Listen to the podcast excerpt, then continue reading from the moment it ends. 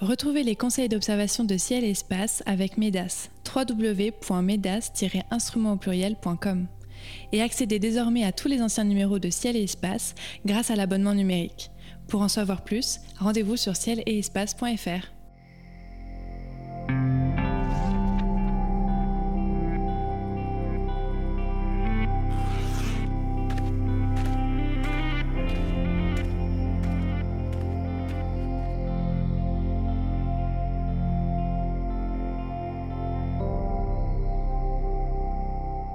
Bonjour et bienvenue sur les podcasts de Ciel et Espace pour une nouvelle émission consacrée aux éphémérides. En compagnie de Cyril Birnbaum et de Sébastien Fontaine, voici les spectacles du ciel que je vous conseille d'observer en ce mois de février 2024. La Lune s'habille d'une belle lumière cendrée le 12, puis est en conjonction avec Jupiter le 15. En premier quartier, elle élit domicile sous les Pléiades le 16. Mars et Vénus sont en conjonction le 22 et même si ce n'est pas un phénomène céleste, nous reviendrons sur les raisons de cet étrange 29 février. Au micro, comme chaque mois, Cyril Birnbaum nous conseillera pour réussir une belle photo du ciel et Sébastien Fontaine reviendra sur un événement ou un personnage de l'histoire de l'astronomie. Messieurs, bonjour. Bonjour. Bonjour. Alors Sébastien, chaque mois, c'est vous qui démarrez cette émission en nous racontant une petite ou une grande histoire autour de l'astronomie. Et j'ai l'impression qu'en fait, vous avez décidé de nous parler euh, de ce fameux 29 février, c'est ça? Oui, exactement. Ouais. Bah, je rebondis sur ce que vous proposiez. Effectivement, la question qui se pose, c'est mais pourquoi y a-t-il parfois 29 jours en février, alors que la plupart du temps, on n'a que 28 jours? Alors, vous n'êtes pas sans savoir que la Terre euh, ne met pas exactement 365 jours pour accomplir sa révolution autour du Soleil. Mais plus précisément, elle va mettre 365 jours, 5 heures et 48 minutes. Ce qu'on peut également dire, euh, donc 365 jours, virgule, euh, enfin 365,2425 jours. Donc 365,2425 jours qu'on arrondit souvent à 365,25. J'espère que tout le monde me suit bien. Le problème est connu depuis très longtemps et Jules César, avec son astronome Sosygène, eh réforme le calendrier euh, à son époque pour tenir compte justement de cette petite euh, différence et c'est là qu'on introduit la règle qui veut que tous les 4 ans on ajoute un jour supplémentaire dans le calendrier. Mais la durée de l'année utilisée par Jules César, donc 365,25 jours, est un peu trop longue par rapport à la réalité. C'est une différence d'environ 11 minutes par an ce qui provoque une dérive de la date euh, de l'équinoxe de printemps d'un jour tous les 128 ans par rapport aux saisons. Du coup, quelques siècles plus tard, au début du XVIe siècle, l'équinoxe tombe le 11 mars, alors que la date du printemps a été fixée au 21 mars. Et à l'époque, c'était hyper important d'avoir une date de l'équinoxe et du début du printemps bien fixée, parce que euh, c'était important pour euh, déterminer la date de Pâques. Je ne vais pas m'étendre, ça nous emmène sur un autre sujet. Mais il se trouve que cette dérive est très embêtante, pour rester poli, dans le calendrier notamment utilisé dans le monde chrétien. Donc le, pape, pape Grégoire XIII décide de réformer le calendrier en 1582 avec l'aide surtout de l'astronome Clavius. Donc pour établir la coïncidence du début des saisons aux dates définies, il supprime tout simplement 10 jours dans le calendrier. Alors, on va passer directement du 4 octobre 1582 au 15 octobre 1582. Assez radical quand même. Ouais, hein. radical, mais c'est ce qu'il faut faire. Ça, c'est bien. Et puis, deuxième point, pour éviter que ça ne recommence, hein, que recommence la dérive du calendrier, on supprime trois années bissextiles en quatre siècles. Ainsi, seules les années séculaires divisibles par 400 restent bissextiles. Ainsi, les années 1700, 1800 et 1900 n'ont pas été bissextiles, mais 2000 l'a été. De même, 2100, 2200 et 2300 ne seront pas bissextiles, notez-le, mais 2400 le sera. Ainsi, en 400 ans, eh bien, on a 303 années de 365 jours et 97 années de 366 jours. Euh, et voilà comment l'année grégorienne, finalement, euh, réussit à avoir en moyenne une, une, année qui dure 365,2425 jours, même s'il y a quelques petits encore un petit problème, hein, des, petits, des, petites euh, merdeux qui restent là à la fin. Et la raison, euh, la, conséquence, c'est qu'en gros, dans à peu près 10 000 ans, eh bien, il faudra raboter une journée dans le calendrier. Ah là là là. Donc, si j'ai bien compris, on a un 29 février grâce ou à cause de Jules César hein, qui voulait euh, récupérer cette ce fameux un quart hein, qui nous manque pour l'année. Et si j'ai bien compris aussi, il n'y a pas tous les 4 ans à Non. 29 février. Exactement. Et c'est pas que les années où il y a les Jeux Olympiques. Et c'est pas que Parce que ça, je l'ai encore lu la semaine dernière. Ah ouais, bien. Merci beaucoup pour cette chronique, Sébastien. Je vous laisse la parole, tiens, puisque en Ah bon, fait, très euh, bien. on va évoquer cette, euh, cette belle lumière cendrée qui nous est promise le 12 février, Ah oui, c'est premier phénomène euh, observable. Euh, on oublie parfois, surtout lorsqu'on habite au cœur d'une ville dense où l'horizon est rare, mais la lumière cendrée, ça reste un spectacle tout à fait magique. Et euh, on en a parlé rapidement le mois dernier, mais euh, il est quand même assez étonnant qu'il ait fallu attendre le 15e siècle, je crois, pour qu'on lui trouve une explication. Oui, bah, donc ce, ce clair de terre, on rappelle un tout petit peu la lumière cendrée. Donc c'est euh, le fait de pouvoir euh, observer euh, l'intégralité de la surface de la Lune.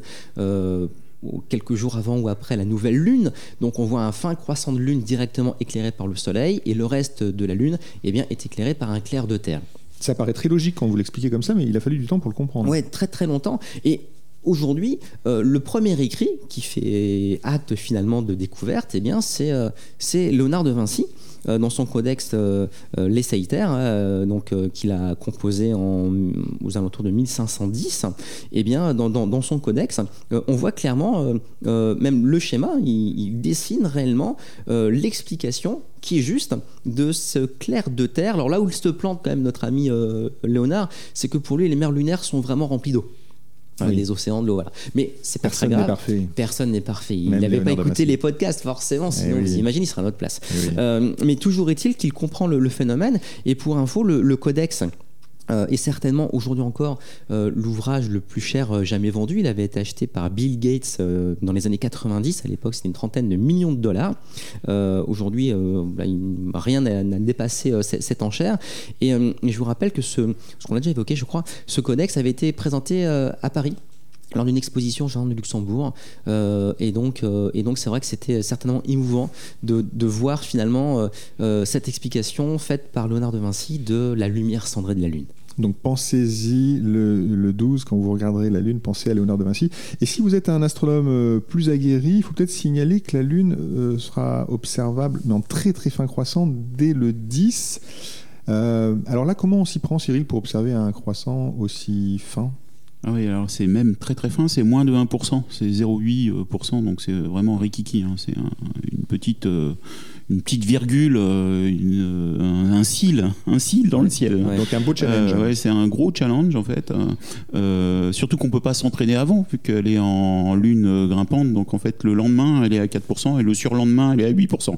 Donc c'est déjà raté. Donc c'est vraiment le 10. Euh, il faut attendre la- le coucher du soleil. Le soleil va se coucher à 18h02. Enfin, alors je l'ai pris pour Paris là. Euh, mais en gros, juste un tout petit peu après 18h, le soleil se couche et la lune se couchera à 18h47.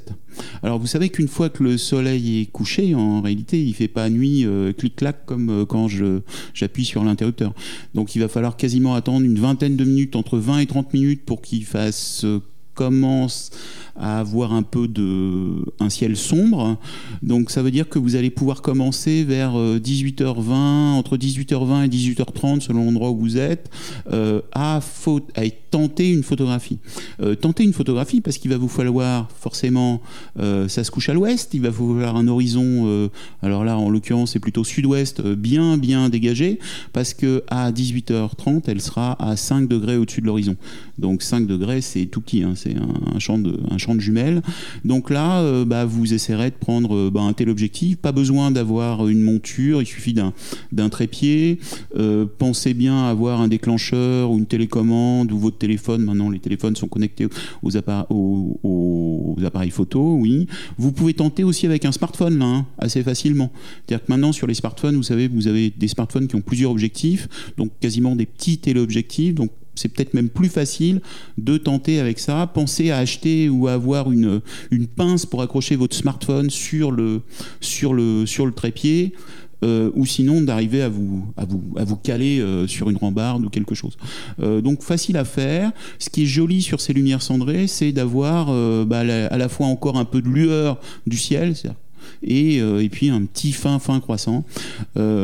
Donc moi j'essaierai quand même au téléobjectif ou à la petite lunette ou au télescope en essayant d'avoir un petit mètre de focale pour avoir le, le fin croissant. Voilà. Le très très fin croissant. Euh, je crois que le spécialiste enfin, de beaucoup de choses, c'est Thierry Legault. qui Ah oui, a bah oui, oui, super là, photos. euh. Je sais pas le pourcentage qu'il a eu, mais 0,8 il a dû le faire. je crois. Euh, on passe au 15. Alors la, euh, la Lune toujours, hein, cette fois-ci, elle est en croissant un peu plus, un peu plus euh, conséquent et elle sera en conjonction avec Jupiter. Euh, Cyril, quelle est leur- la séparation de ces deux astres C'est au 7 15? degrés, donc c'est quand même beaucoup. C'est hein. beaucoup, ouais. Ouais, c'est quand même beaucoup. 7 degrés, ça rentre pas dans le chercheur du télescope, ça rentre pas dans une paire de jumelles, euh, qui est plutôt autour de 5-6 degrés. Là. Donc il faut, il faut, bouger, l'œil il faut nu bouger la tête. ouais, il faut bouger la tête. On regarde ça Donc, vous pouvez soit passer de l'un à l'autre, soit, soit regarder effectivement à l'œil nu.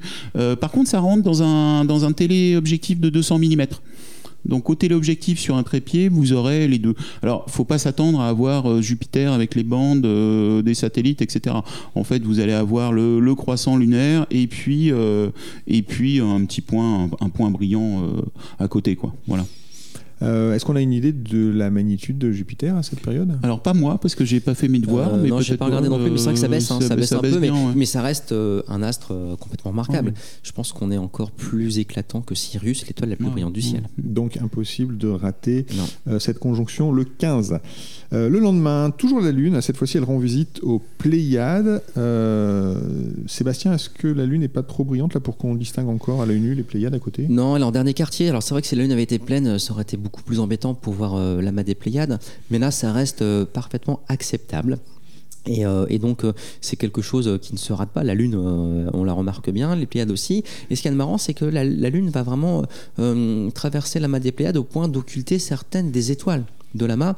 Et donc, c'est quelque chose qui, alors à l'œil c'est un peu difficile, mais avec une paire de jumelles, tout simplement, peut se voir parfaitement bien. Je vous rappelle que la Lune se déplace très très vite sur euh, le fond du ciel. L'observation, vous la commencez vers 21h, hein, 3 heures après le coucher du soleil. Vous regardez la Lune et en une heure, la Lune bouge de l'équivalent de son diamètre. Donc, faut, faut pas rater le, coche malgré tout, puisque voilà, ce mouvement est extrêmement rapide et là encore, ça nous permet, grâce aux Pléiades, de mettre euh, en lumière euh, l'avancée réelle de la Lune autour de la Terre.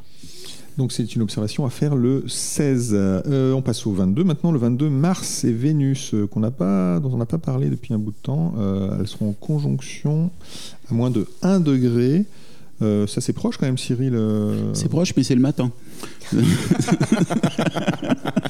C'est pour ça qu'on n'en parle pas depuis longtemps. Cyril, le- Cyril le rabat-joie. Ouais, je suis terre à terre. hein. Ouais, mais c'est le matin, Euh, mais c'est quand même visible. Ah oui, c'est vi- ah oui, oui, c'est visible, c'est visible, c'est visible. C'est-à-dire que si vous êtes un lève-tôt et vous partez bosser quand même avant 7h du matin, oui, c'est visible. Elles doivent se lever Et si vers... vous êtes euh, euh, oui, quand même se oui, courager. mais je vous rappelle, c'est encore l'hiver là. hein. Il fait frais. Euh, donc, euh, si vous allez chercher du bois avant que votre famille se lève pour réactiver la cheminée, donc vous pouvez passer euh, une tête dehors, euh, pensez bien à mettre un bonnet, et donc à 6h50, euh, Vénus se lève, Mars se lève juste dans la foulée à 6h54, elles sont à 1 degré l'une de l'autre, donc ça fait deux petits points côte à côte, donc c'est facilement, facilement observable en fait, dans les, mais ça va être rapidement dans les lueurs du jour, puisque le soleil se lève à 7h47, Euh, ça veut dire que si vous attendez 7h20, euh, les deux astres seront à 3 degrés au-dessus de l'horizon euh, sud-est. Donc il faudra quand même euh, avoir l'horizon bien, bien, bien dégagé. Effectivement. Et il n'y a pas de mer à l'est. Ah si, si, si, si, si, si. Si, il y a des gens qui doivent avoir la mer et un horizon plat à l'est. oui, Ah oui, quand oui. même, ouais, si, si. oui, ça arrive. Bien sûr. Euh, très bien, bah, merci pour cette petite séquence, l'astronomie au XVIIe siècle, hein, donc avant d'aller chercher du bois, euh, observer Mars et Vénus. On passe au 29, euh, bah non, parce que le 29 finalement on en a déjà parlé, donc c'est ce fameux jour supplémentaire que l'on doit... Bon anniversaire à tous les, bon les anniversaire. natifs du 29 février. Et à dans 4 ans. L'heure de la chronique photo est arrivée. Cyril, vous nous conseillez chaque mois sur la meilleure façon de réussir une astrophoto euh, en partageant vos, vos astuces, voire en livrant vos secrets. Mais je crois me souvenir que nous sommes en pleine série Eclipse. La dernière fois, vous m'avez cuisiné sur euh, ce que j'aurais voulu voir. Oui. Si j'avais eu la chance de voir une éclipse. Euh, c'est quoi le thème euh, Eh ben, c'est la suite maintenant, c'est le, le lieu en fait. Comment trouver, euh, déterminer l'endroit où vous allez observer cette éclipse. Donc il se trouve qu'il y, a un- il y a un site qui est vraiment le, le site référence, qui est de Xavier Jubier, qui est X euh, Jubier, euh, Jubier, pardon, X Jubier. Un X J U B I E euh, et sur ce site en fait il a référencé à la fois toutes les toutes les éclipses, les précédentes et les futures, c'est vraiment votre, votre site ressources. Euh, donc là, si on prend la prochaine aux États-Unis, euh, qui aura lieu le 8 avril, euh, vous apprenez qu'elle commencera à 17h12 le premier contact, donc la phase de, de, partialité, que le maximum aura lieu entre 18h29 et 18h33, que la fin aura lieu à 19h53. Alors là, je suis en temps universel, donc il faudra retirer 6 heures. et puis surtout, vous allez apprendre qu'elle est à quasi 70 degrés de hauteur quasi plein sud. Euh, donc, et sur ce site, en fait, vous avez euh, la bande de centralité, parce que vous savez, pour voir une éclipse totale, il faut être au bon endroit. C'est-à-dire que la bande d'ombre, elle fait, en général, alors là, j'ai pas vérifié, mais elle doit bien faire 300 km, j'imagine, de, large, vu que l'éclipse est assez longue, elle fait 4 minutes 20. Vous me regardez avec des gros yeux, donc je vais refaire un chiffre avec 200, mais, mais je continue à dire que ça doit pas être loin de 300. non, mais je pense que c'est 300, en fait, parce que 200 km, c'est 2 minutes quelque chose. Donc, c'est ce qui est en 99. Ouais. Hmm. Donc j'imagine que c'est 300. On, on, vérifiera à un moment, peut-être un jour. Euh, en tout cas, il faut être au plus proche du centre voilà, de, cette, euh, de cette ligne. Et donc ce que vous allez faire en fait, c'est que sur ce site, vous avez en fait euh, la possibilité d'aller euh, les cartes de centralité ont été mappées en fait avec les la carte de Google Maps. Donc vous pouvez vous balader sur la centralité et essayer de repérer bah, à la fois les routes, des villes, avec plusieurs critères. C'est-à-dire que on en parlait la dernière fois. C'est est-ce que vous avez envie d'être tout seul pour vivre tout seul? Est-ce que vous partez plutôt en famille? Est-ce que vous partez entre copains? Est-ce que vous êtes dans un groupe et vous accompagnez du monde? Ou est-ce que vous voulez vous joindre à d'autres gens? Aussi ça peut arriver. Je sais qu'à Nashville, euh, donc en 2017, j'avais prévu en fait d'aller à un endroit où il y avait des concerts. Bon, au final, au dernier moment, je suis pas du tout allé par là parce que je sentais qu'il allait pas faire beau. C'est-à-dire qu'il faut toujours avoir plusieurs, plusieurs points de chute. Euh, ce qui est intéressant en fait sur le choix de ces points de chute, c'est-à-dire donc trouver des routes qui vous permettent d'y accéder. Et puis après, vous avez Internet qui va vous aider. C'est-à-dire que ce que vous voulez aussi, c'est d'avoir un joli premier plan.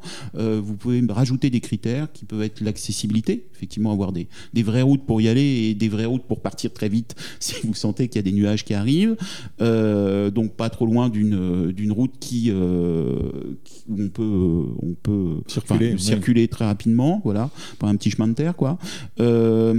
Vous avez d'autres critères qui sont euh, bah, sur votre premier plan. Est-ce que vous voulez euh, de l'eau, un lac, euh, une rivière pour pouvoir avoir un premier plan avec des reflets, ce qui est toujours assez, assez joli. Vous allez avoir, pareil, imaginer des collines ou être au-dessus. Enfin, vous avez plusieurs possibilités. Je sais que dans la région du Texas, par exemple, vous avez des champs de bleuets.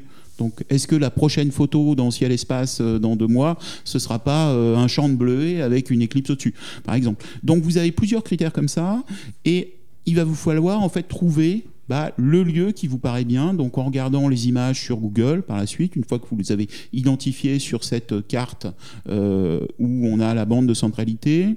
le truc, c'est qu'une fois que vous savez où vous êtes la veille, ça vaut le coup d'avoir d'être déjà dans la centralité la veille. Euh, donc comme ça, il n'y a pas de risque. C'est-à-dire que si votre bagnole démarre pas, euh, bah, vous êtes dedans, parce que ça serait dommage. voilà, il vaut mieux qu'elle démarre pas la veille. Euh, il faut prévoir effectivement de l'eau, de quoi manger, parce que vous allez arriver tôt en réalité. C'est-à-dire que de toute façon, vous n'allez pas dormir la veille. Donc dès que tout le monde est prêt, même en famille, vous partez très rapidement en fait. en plus, on a toujours un petit stress, c'est-à-dire est-ce qu'il va y avoir un million de personnes, des embouteillages, on va être bloqué, etc. Donc c'est vrai que c'est bien d'arriver euh, le plus tôt, euh, d'avoir tout préparé. Euh, l'autre truc aussi, c'est donc d'avoir votre spot principal et puis quelque chose qui est en gros une heure et demie à l'ouest et une heure et demie à l'est. Et, euh, euh, maintenant, vous avez en fait une chose qui est assez pratique, c'est les webcams des villes. C'est-à-dire que pendant 15 jours avant, bah, vous commencez à repérer sur les webcams la météo, parce qu'en fait, il peut faire très très beau et il peut y avoir sur une éclipse, entre autres celle-ci qui va être à 13h30, et bah en fin de matinée des nuages qui commencent à arriver. Donc ça vaut le coup de repérer comment euh, avancent un peu les nuages. Donc une quinzaine de jours avant, vous commencez à, papillonner en fait sur les sur les webcams des villes, des différents sites. Donc là, on a euh, San Antonio, Dallas, euh, enfin il y a pas mal de, de, villes un peu connues où il y aura plein de webcams. Et ça, c'est une des astuces en fait assez pratiques pour arriver à le jour même, voire le matin décider en fonction de la météo locale et en fonction des webcams et de l'évolution que vous avez repérée sur les jours précédents, euh, le, euh, le, bon endroit où vous allez, euh, vous allez partir. Voilà, et donc la prochaine fois, on parlera matériel. Super, merci beaucoup. Bah, écoutez, avec tous vos conseils, je pense qu'on va tous pouvoir nous retrouver juste à côté de vous le jour même de l'éclipse. Bienvenue. Euh, la fin de cette émission approche. Cyril Sébastien, c'est le moment de dévoiler votre coup de cœur du mois, un objet céleste, un livre, une mission spatiale, une exposition, un astronome, un instrument. Je répète cette liste quasiment à toutes les émissions. Euh, vous avez le choix, bien sûr, si c'est euh, de l'astronomie dont il s'agit. Sébastien, de quoi allez-vous nous parler? Un roman, une cinquantaine de pages, très court, pas forcément toujours simple à lire, mais 50 pages de bonheur. Un roman écrit en 1608 publié ah en 1634. C'est Kepler qui l'a rédigé, donc il a été euh, publié euh, quatre ans après sa mort par son fils, et c'est le songe de Kepler, le songe ou l'astronomie lunaire. Euh, c'est un roman qui frise un petit peu le roman autobiographique et de science-fiction euh, donc ça nous raconte l'histoire de euh, Dura euh, Cotus, un jeune Islandais dont la mère est sorcière et qui au gré des aventures eh bien, va se retrouver sur une île qui n'est autre que la Lune finalement. Et donc l'idée c'est bah, voilà, l'observation de la Terre depuis la Lune et la découverte de la Lune telle que Kepler peut la concevoir à l'époque. Alors c'est drôle parce qu'on sait que la maman de Kepler a eu quelques soucis avec la sorcellerie. Il y a un procès pour ça sorcellerie euh, euh, qui, a donc concerné la mère de Kepler. Donc voilà, il en parle dans, ce bouquin. Et donc c'est rigolo parce que voilà, il y a, quelques éléments euh, autobiographiques dans le roman. Et donc c'est quelque chose que l'on trouve assez facilement chez le libraire, c'est régulièrement publié. Et donc voilà, je vous invite à vous tourner vers ce, songe de Kepler, voilà, qui est assez éloigné des ouvrages très austères que, Kepler nous a donné l'habitude de, de, lire ou de tenter de lire. Très bien, merci beaucoup. On parcourra le songe de Kepler. Cyril, quel est votre coup de cœur? Eh ben, C'est un événement organisé par l'Association française d'astronomie, c'est les nuits des étoiles de l'hiver. Ça aura lieu le 9, 10 et 11 février. Alors vous vous souvenez, hein, le 9, 10, 11, on a dit tout à l'heure qu'on pouvait essayer de tenter d'observer la Lune, le fin croissant. Donc là, vous pourrez le faire euh, bah, dans des clubs d'astronomie, dans des lieux euh, euh, où il y aura des professionnels ou des amateurs confirmés qui vous aideront. ce qui est assez intéressant, donc si vous allez sur le site de l'AFA, afaastronomie.fr, vous allez en faire dans la rubrique événements, vous avez ces nuits des étoiles de l'hiver et vous allez avoir les lieux de rassemblement. Donc c'est un, un moment sympa pour aller euh, bah, dans les clubs, rencontrer un peu des gens et puis surtout observer dans des télescopes différents. C'est-à-dire que c'est quand même les moments où vous pouvez euh, observer dans une lunette, observer dans un petit télescope, un gros télescope, observer aux jumelles, avoir des passionnés qui vous racontent des choses, comparer même euh, du matériel, des oculaires, enfin toutes sortes de matériel qui vous permet de faire soit un choix, soit d'adhérer au club à côté de chez vous euh, et euh, d'y aller tous les vendredis soirs ou tous les samedis soirs. Voilà. Très bien, merci beaucoup. Bah oui, les nuits d'étoiles d'hiver, euh, ça permet aussi d'observer la nébuleuse d'Orion pour la première fois, peut-être, hein, puisqu'en été, c'est quand même plus compliqué en général. Ou prendre en photo le crabe. prendre en photo la nébuleuse du crabe. Merci, messieurs. Les éphémérides de, de Ciel et Espace sont terminées pour ce mois-ci. Merci à Sébastien Fontaine et à Cyril Birnbaum pour leurs précieux conseils d'observation. Merci à Nicolas Franco qui était à la technique. Cette émission était présentée par David Fossé. Je vous rappelle que nous enregistrons aussi chaque mois un podcast destiné à nos abonnés. Il est question de cosmologie, d'histoire de l'astronomie, d'astrophysique, de planétologie et de mille autres merveilles. Alors n'hésitez pas à vous abonner pour les découvrir. Il en existe aujourd'hui plus d'une centaine. Merci pour votre fidélité et à bientôt à l'écoute de nos podcasts.